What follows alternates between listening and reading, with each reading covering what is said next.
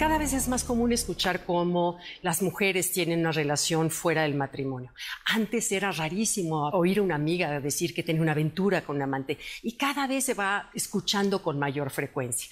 Tengo yo una amiga incluso que me dice, Gaby, es que con hijos, casada, exitosísima, independiente en el sentido económico, y me dice, es que me hace sentirme viva, me hace sentirme deseada y eso me motiva, me hace sentirme joven, atractiva. Siento que mi esposo ya no me ve, que solo me ve como la, la mamá de sus hijos, la que le da de cenar cuando en la noche cuando llega, y me deja pensando. Y claro, por supuesto, si bien en mi época era imposible, en la época de nuestras abuelas seguramente habría habido, y claro que siempre ha habido, pero no era una cosa tan general o tan abierta como hoy lo estamos viendo. ¿Será porque las mujeres están más empoderadas, son más independientes, porque tienen menos que perder, porque tienen menos ataduras de tipo moral, o simplemente les da una distinta perspectiva de la vida. Consulto con los expertos, me dediqué a buscar a los expertos en relaciones de pareja sobre qué dicen sobre la infidelidad. Y bueno, te asombrará saber que la mayoría de las infidelidades en pareja poco tienen que ver con sexo. Hay un libro que ya se los he recomendado en, alguna otra ocasión de Michelle Drury, un libro sobre secretos de una vieja amante a una joven esposa. Ella es una joven que entrevista a esta amante, una señora ya grande de ochenta y pico de años, y ella es una periodista, y le pregunta, por favor, dime, ¿qué fue lo que hacía que los hombres te visitaran y que fue amante durante toda su vida? Nunca se casó. Entonces, ella da unos secretos preciosos, pero lo que dice, ¿sabes qué? Los hombres lo que más buscaban, más que el sexo, que a veces ni teníamos, era sentirse escuchados, sentirse importantes sentirse apapachado, sentirse visto. Y esa es realmente la esencia del libro que leí hace muchísimos años y se me sigue quedando ese aprendizaje en general del libro. Pero también hay otra, hay otra eh, terapeuta de pareja maravillosa, Estel Pérez, que acaba de estar en México, autora de muchos libros de pareja que les recomiendo, el que sea de ella es maravilloso.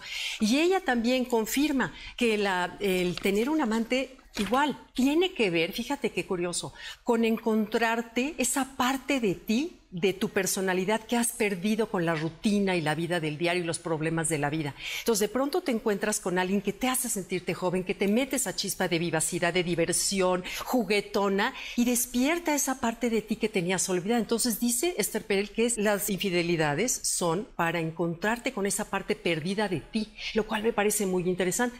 Por otro lado, otro investigador, Gary Newman, escribió un libro que se llama The Truth About Cheating. Él hizo una entrevista a 25 mil 500 hombres de distintas culturas, edades, eh, países. La pregunta es, ¿por qué decidí serle infiel a mi pareja?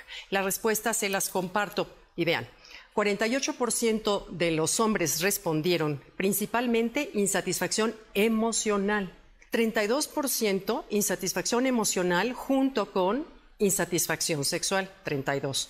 12% ninguna insatisfacción, era realmente esa como búsqueda de chispa, y el 8%, fíjense no más que poquito, 8% principalmente insatisfacción sexual. Entonces, bueno, todos sabemos que un matrimonio es frágil, durar 10, 20, 30, 40, 50 años de casados es una tarea de día con día, pero que, y que ningún matrimonio está a salvo de una infidelidad, y es lo que nadie como pareja quisiéramos, porque somos territoriales, porque queremos cuidar lo nuestro. Pues bueno, yo siento que está en la naturaleza del ser humano proteger lo que quieres, pero lo que sí es que antes de juzgar, Habría que tomar en cuenta la frase que dice un curso de milagros, que dice, aquello que falta en una relación es lo que tú no has dado.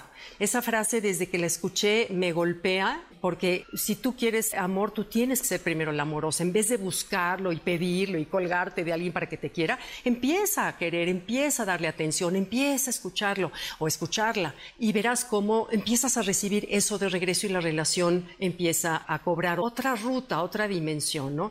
Entonces, pues bueno, Esther Perel dice que busquemos en nuestra pareja de matrimonio lo que queremos tener en una relación de aventura, que es ese eh, jugar, aventurarnos, explorar, divertirnos, salir juntos, darnos tiempo, escucharse uno al otro y hacerse sentir importante. Y por último, tiene una frase lapidaria Esther Perel que fíjense qué bonita, se las voy a leer tal cual.